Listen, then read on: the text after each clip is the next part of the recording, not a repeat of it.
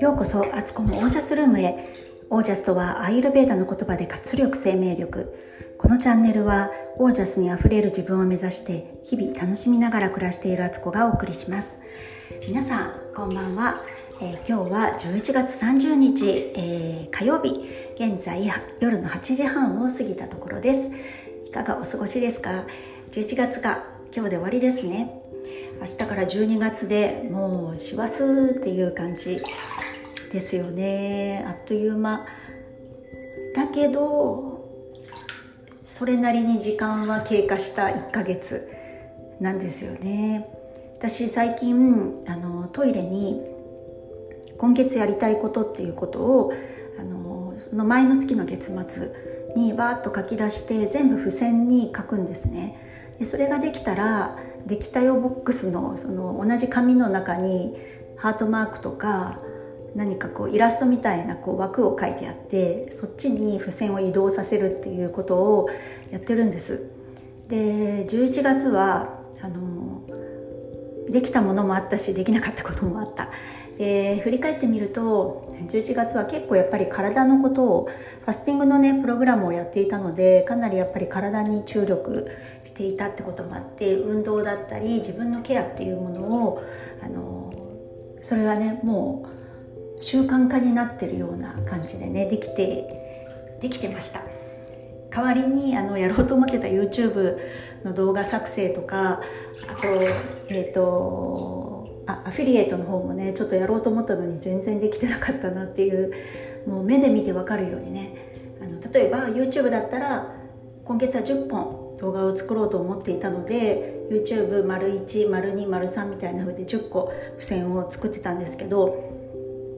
結局11月1本も作ってないんですよ。なのでそれは丸々12月に引き継がれるっていうねまた付箋を12月の方でまたやりたいことを改めて書いててそこに、えーと、前の月に取り残したものをこう移動させてくるのであの自分でね分かるんですよ。この色は何月の付箋だからそこからずっとあのレフトオーバーあのキャリーオーバー されてんですねっていうのがね分かるっていう。だけどやっぱこれぐらい見える化して細分化してあのやるぞっていうふうに自分に意識づけをしないと人ってあの今すぐやらなくていいことってやっぱり後回しにしちゃいますよね。今日もね改めて12月分を今日書き出してたんですけどあのいろいろね本当にやっていこうっていうふうに思った次第です。はい。えー、そうえー、っとですね今日はあのあもう一つね話があってうちあの末っ子の部屋がねあのリビングから続いてる和室のところが彼女の部屋に今なってるんですけど、あのいつもねもっとちゃんとした独立した部屋が欲しいって言ってて まあでもね 3LDK に5人で住んでるから上2人の部屋をね奥の部屋にそれぞれ与えるともう。そこの和室しか残ってないよみたいな状態でまあまあ我慢してもらってるんですけど、あのそれでもねやっぱりその気持ちっていうのは分かるなってなんか自分だけの空間っていうのがないっていうのもねあの自分のその和室にいてもリビングに大体人がいるからなんか独立した空間っていう感覚は持てないんですよね。ってことで昨日あの私のお気に入りのサリューっていうお店が雑貨屋さんがあるんですけどそこで、えっと、1枚1,000円のカーテンを2枚買ってきて天井からなんとそれを画鋲で刺してね彼女の机の周りだけをちょっとね囲むように布で覆ったんです。なんて言ったらいいかな。天蓋みたいな感じっていうか。それであの元ももちろんね音は聞こえちゃうんですけどなんとなく視覚を遮るようにしてあげて独立空間を作ってあげたら結構喜んでて。でなぜか猫も喜んでねそこに入り込むみたいなんでそこの机の上で喜んで座ってるみたいななんか猫も狭いとことか仕切られたとこが好きだからなんか気に入っちゃったみたいでね。あのそう猫のねヒマラヤンの猫の方がねよくそこに入ってました。入ってます。笑っちゃうけど、まあ、そんな感じでねなんかこうそれもちろんね大きいうちに引っ越すとか何かねそういうことができればいいけどとりあえず手持ちのカードで勝負するにはこの中での何か工夫だったりあのベストは何かなって考えた末の私の行動だったんですけどまあまあまあそうやってねあの願望を言ったらねいくらでもねそんなのってそれはなんか大きなね一軒家に住めば問題解決とかなるけどすぐできない場合の時にそれを憂いて何もしないよりはこの今持ってるもので何かできないかっていうふうに 考えるのってあのすごく健康的だなと思って そうやってやってみました。その様子はねインスタにちょっと載せようと思うのでよかったら合わせてみてください。で今日のお話は私の理想の朝時間の過ごし方です。再三言ってるように私はあの早寝早起き大好きなんですよ。だから朝の時間をどう過ごすかって常にこう考えていてそれをねあのいろいろバージョンアップさせているところなんです。で最近のね一番いい理想のこんな朝時間を過ごしたらもう一日の9割 OK って自分に言えるっていう過ごし方をねちょっと今日言ってみたいと思います、えー、もうねそれはね前の日から始まってるんですよ。前の日9時にベッドに入る。そこで寝る前に深呼吸をしてその後あの自分のこうなりたい未来とかなんか自分がリラックスできるようなこととか楽しいこととかを思い描きながら眠りに入る。これがですね潜在意識とつながるチャンスなのでなるべくいいことを寝る前は思ってた方がいいんですよ。あのやっぱりね日中何かあったりとか辛いことやもう悔しいこととかなんか嫌なこととかあった時ってそれかなり引きずってしまって寝てる寝る前にそれを思い返してまたそれがこうなったらああなったらってこう枝葉をつけて自分の中で想像することってよくあると思うんですけどそれはもう切り離す。これはもう強制的に自分でやるしかないんですけどそれ考えてても絶対何もいいこと起こらない。それより今この瞬間その嫌な出来事は今目の前には起こっていないんだからベッドの上でそれも安全なねそこにいきなり爆弾落ちてくるような世の中じゃないじゃないですか今。それに雨風しのげてもう最近外寒いけど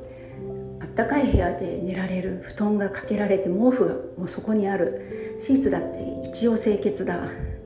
これはねもう感謝すべき 状態にあるんですよね。外のね野良猫たちとかほんと寒くなってきたり雨が降ったりすると私はいつもどうしてるんだろうって心配になっちゃうんですけどそういう子たちと比べたら雨風しのげて清潔な安全なベッドで寝れるってことにやっぱり感謝は湧き出るなと思うんですけど、まあ、そんな状態でねあの眠りにつきます。そして次の日、えー、3時にあの自然と目が覚める。目覚ましはかけずにパチッと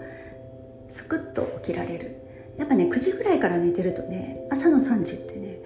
あのすんなり起きれるんですよね。で起きたらまずその場で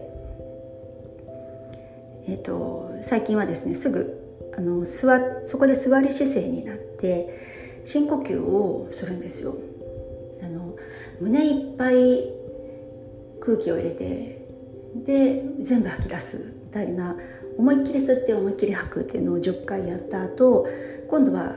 秒数数えながら10秒吸って10秒吐く。これをやります。そしてその後、えっと火の呼吸と言われるあの息を短い時間で吐き切るあのはっはっはっはみたいな感じなんですけど吐けば勝手に息入ってくるから吐くことだけに集中してそれを30回ぐらいやります。でその後30秒ぐらい息を思いっきり吸ってそこで止めて30秒待つ。でその後思いっきりそれ吐い吐いてまた30秒ホールドする。息止めってやつですよね。息を止める。これでまず体中の酸素をあの新鮮なものに置き換えて体を目覚めさせていきます。そしてその後、えー、今ねちょっと感謝ワークっていうねあのミラクルスマイルフォーレストさんのところのねあのそういうワークショップに参加してるのでその誘導瞑想を聞いて、えー、そこでね感謝できることとかノートに書いたりするんですけどあの誘導瞑想をやった後にモーニングノートとして枕の下に置いてあるノートとペンを取り出して、えー、自分が今感謝できることっていうのを10個ぐらい書き出すみたいなことをやってでできればその続きでモーニングノートをさらに何でもいいから今思ったことをあの気になってることを書き出したいことを聞いてほしいことでも別にこれは誰にも見せるものじゃないからかっこつけなくて書けれる書く文体でバーッとノートに書き出します。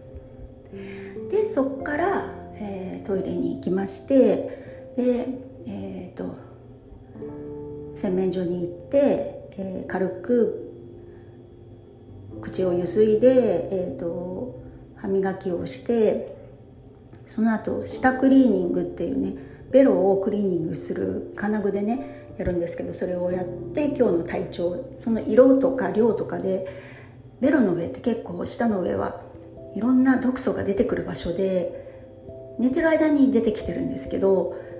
起きて時間経っちゃうとそれがどんどんまた再吸収されちゃうのでその前にこう汚れを取り除くんですけどねそのタンクリーニングって言われるものをやってその量とか色で体調が見れるのでそれを感じると。ででキッチンに行って神棚のお水を交換し、えー、前の日からの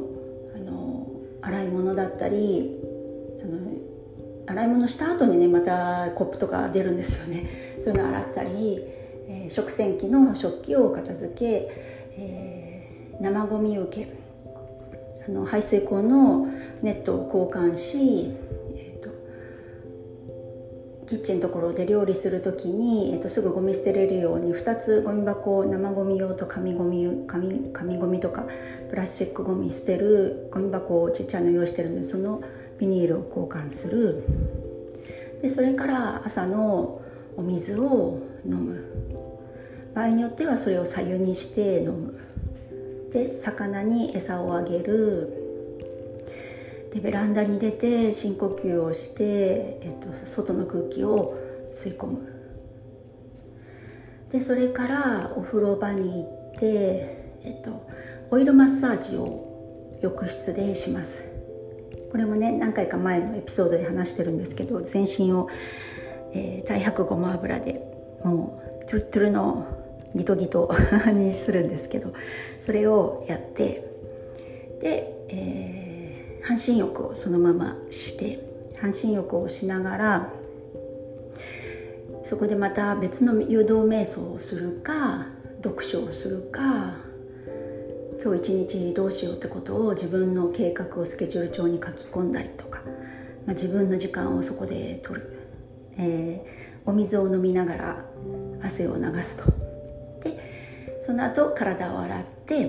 えっと、お風呂から出てお風呂を掃除してからお風呂から出ると。で、えー、それでも時間余るかな？3時に起きてれば余るのかな？余ってたらまた読書の続きとかあのできるんだったらもうトイレ掃除とか洗面所掃除とかの家事に入るって感じかな。そこからお弁当作ったり朝ごはん作ったり、えー、家の掃除機かけたりとなんだ？観葉植物にお水あげたり猫のお水交換したり洗濯物前の日から干してるものを片付ける。で新しく洗濯したものを干すとか。それで一連の動作が終わるのが朝の8時。までにこれを全て終わらせてで、えーと、そこからトランポリン筋トレストレッチをやって8時半ぐらい。あとはもう仕事をするとかね。になったらこれがねベストですね。だからもう寝なきゃいけないんですね私。8時44分です今。えー、なのにまだ洗濯物と洗い物が残っている状態ですけどまあそんな感じでこれが私のあのゴールデンスケジュールです。これってぼーっとしてるとそれぞれはこうこうしたいああしたいっていう部分ってあるけどまとまらなかったり何をした後にこれをするとか決めてないと意外とできないので一旦全てを付箋に書き出して順番的にねこの順番がこの行動するにはどこでやってもいいものだったら時間があるところに持ってこようとかいろいろこう組み合わせることができるのでそれをやって自分のゴールデンスケジュールっていうのが作れるんですけど是非ね気になる人やってみてください。であのこれちょこちょこ見直さないと自分の生活スタイルとかやってみてここ無理あるなとかっていうの見えてくるからつどつど変更バージョンアップしていかないとえ理想と現実が合わなくなってきてなんかやりたいのにできてないとか目標立てたのにやってない自分みたいな風でまた自分のねセルフイメージ下がっちゃうので決してそうじゃなくてやれてない自分がいけないんじゃなくてやり方が今の自分に合ってないとか今の環境にはそぐわなかったっていうだけだからそういうのをねあの見直すっていうねあの自分の取扱説明書は自分で書き換えていく。そして自分でちゃんと把握しとく。これが大事ですね。だから、えー、朝の3時に起きようと、えー、そんな早朝から瞑想したり呼吸法やったりオイルマッサージやったりいろんなことやってて他の人はほぼやってないと思うんですけどそれを変だと思わないこと自分で。それは私がやりたいからやってるって軸で全て考える。他の人に別に言う話じゃないじゃないですか。それって朝どう過ごしてるかなんて。あの私は言ってますけどね。すごいそういうの好きだから。全然嫌だとも思わないしそれを話すことは。だから本当に自分なんですよね軸はね。自分の軸でスケジュールを作ってみる。一回ねやってみてください。すごくね面白いと思いますので。はい。ということで、えー、今日はこなこんな感じでした。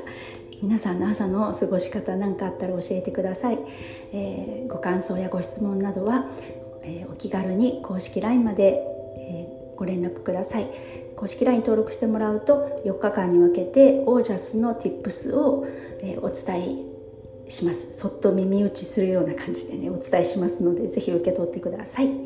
えそれでは皆さんの暮らしが自ら光り輝きオージャスにあふれたものでありますように。オージャス朝のゴールデンスケジュール。